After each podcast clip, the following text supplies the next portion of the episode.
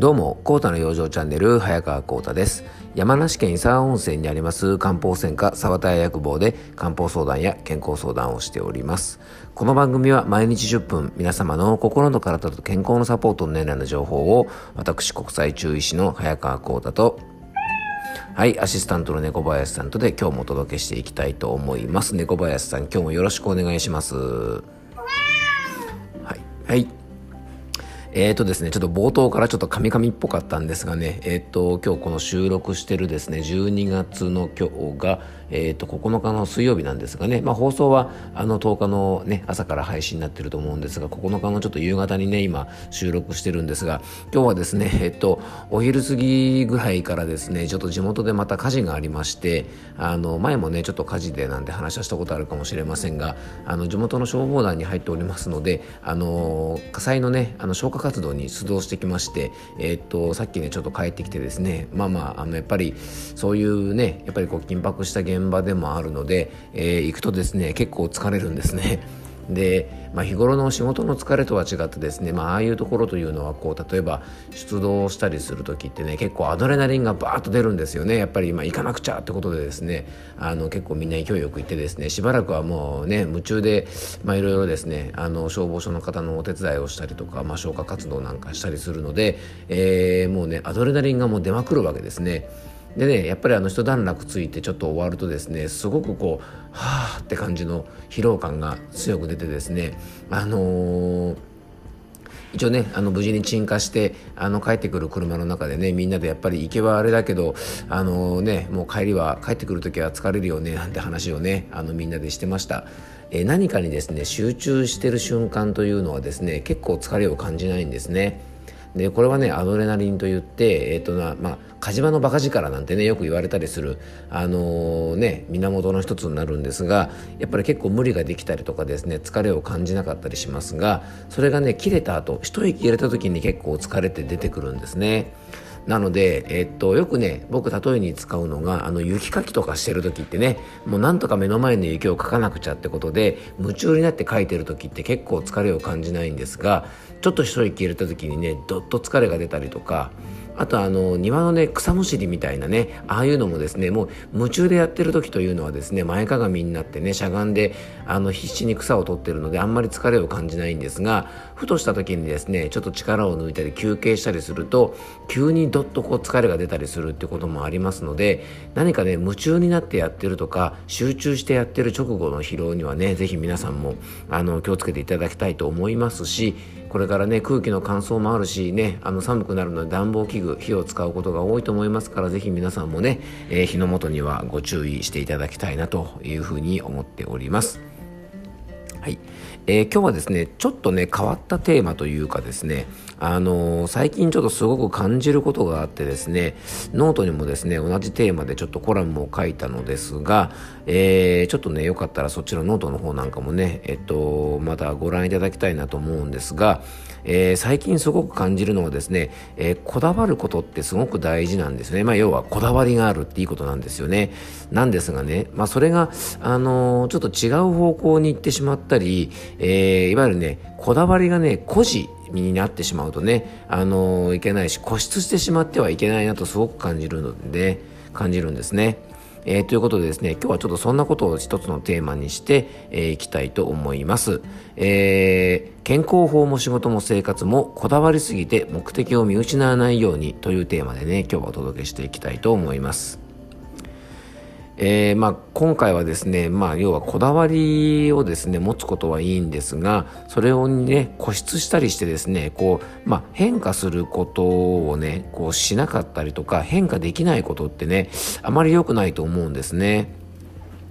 で今はですね、まあ、新型コロナウイルスの影響でいろんな業種がダメージを受けてるんですがやっぱり特にその中でもね大打撃を受けてるのがあの飲食店の皆さんだと思います。まあ、連日ね、あのー、まあ、新聞なんかを見てると、まあ、僕は基本的にあのいろんなニュースとかの情報収集は新聞中心であまりテレビのニュースとかねあのワイドショーみたいなものはそんなに見ないようにしてるんですがあの新聞の紙面とかでもですねやっぱりそのえー、今このね大変な時期の飲食店の方たちがですねどうやって今の時代を生き抜こうとしているのかまた、えーね、この新しい時代に即してどういうねあの事業展開をしようとしているのかなんて特集がよくされていてあの非常にね興味深く見てるんですね。で多くのお店がですね本来であればお店でですね出来たての状態とかですね最高の状態で料理を提供したりとかですね、えー、してしたいなというふうに思っていると思います。当然ね料理を出す食器にこだわったりとか料理を出すタイミングねこの料理の次はこれを食べてもらってとかですね、えー、あったかい状態のものはあったかい状態のもので冷たいものは冷たい状態でってことでね、えー、出すタイミングもこだわったり、えー、もっと言えばですねまあ音楽とかお店の中で流す映像にこだわったりですね、えー、したりとかですね。まあトータルで考えるとこのお店で食事をするというですねまあいわゆる体験ね、そこを体験してもらうことで、まあ、収益を得ていたっていうふうにあの感じるんですね。で、これがですね、えっと、まあ、新型コロナウイルスの影響で大きく変わってきています。で、今ね、イギリスを中心にですね、イギリスからまスタートしてね、あの、新型コロナウイルスのワクチンなんかもですね、非常に広まってくると思うんですが、じゃあ、このワクチンが広がったり、抗ウイルス薬ができたからといって、元々のね、何にもなかったように元の生活に戻るかっていうと、決してそうではないと思うんですね。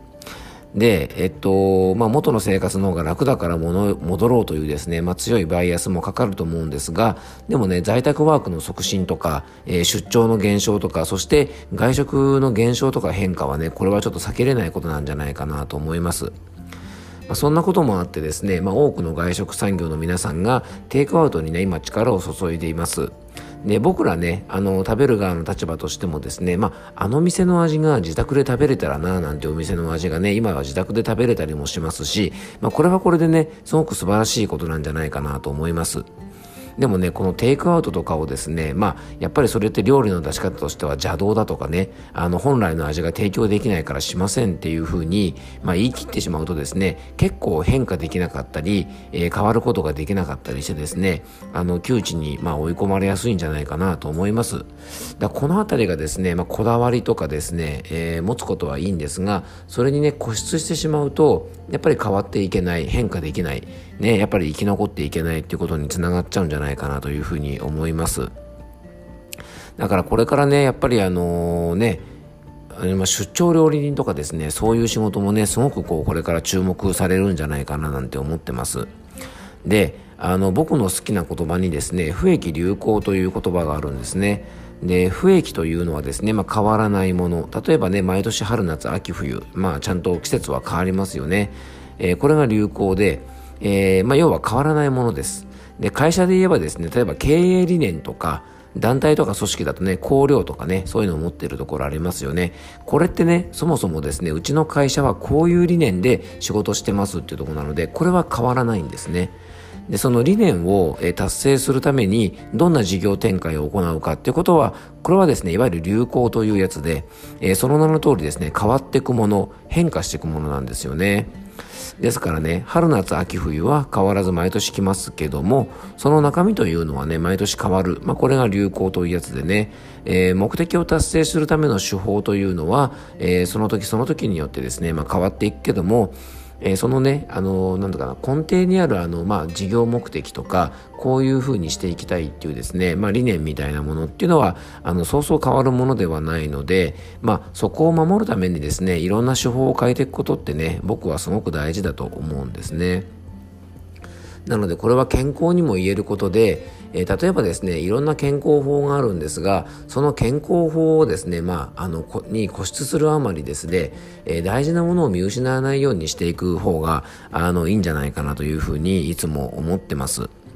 あのなんていうのかなやっぱりあの目的とね手段がひっくり返るなんてねよくあの言ったりすることもありますがあの、やっぱりね、えっと、健康でいたいとかですね、元気でいたいとかっていうですね、まあ、あの、そして、えー、ね、自分が目指す人生を、まあ、歩みたい。要は健康でいたり、元気でいたりね、あの、することで、自分が目指す人生を歩みたいというのがそもそもの、あの、目的であって、まあ、そのための手法がいろんな健康法だと思うんですよね。ですからその健康法にこだわりすぎてですね目的が達成できなかったら例えばねよく言うのがダイエットをねあのするあまりあまりにもですねおかしなダイエットをしたりとかですね無理なダイエットをして体を壊してしまったらですね何のためにダイエットするの？それは元気でいたいためであったり健康でいたいためであったり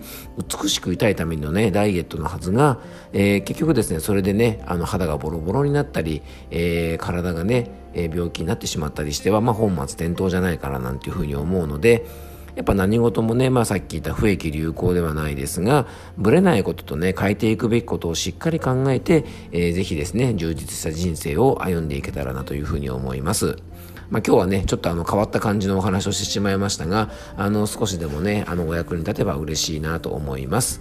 えっ、と、ちょっとご案内で、えっ、と、1月27日のね、午後8時から、えっ、と、何回もね、えっ、と、ご案内してますが、オンラインの、えっ、と、養生セミナーということでね、今回は食養生、えー、五臓六腑と食養生とかですね、大人の食育なんかについて、え、ちょっとお話をしていきたいと思ってますので、え、興味がある方はですね、ぜひ、あの、番組詳細の方に、え、専用ホームページのリンク貼っておきますので、え、そちらからご覧いただけたらというふうに思っております。はい、えー、今日も聞いていただきありがとうございました。どうぞ素敵な一日をお過ごしください。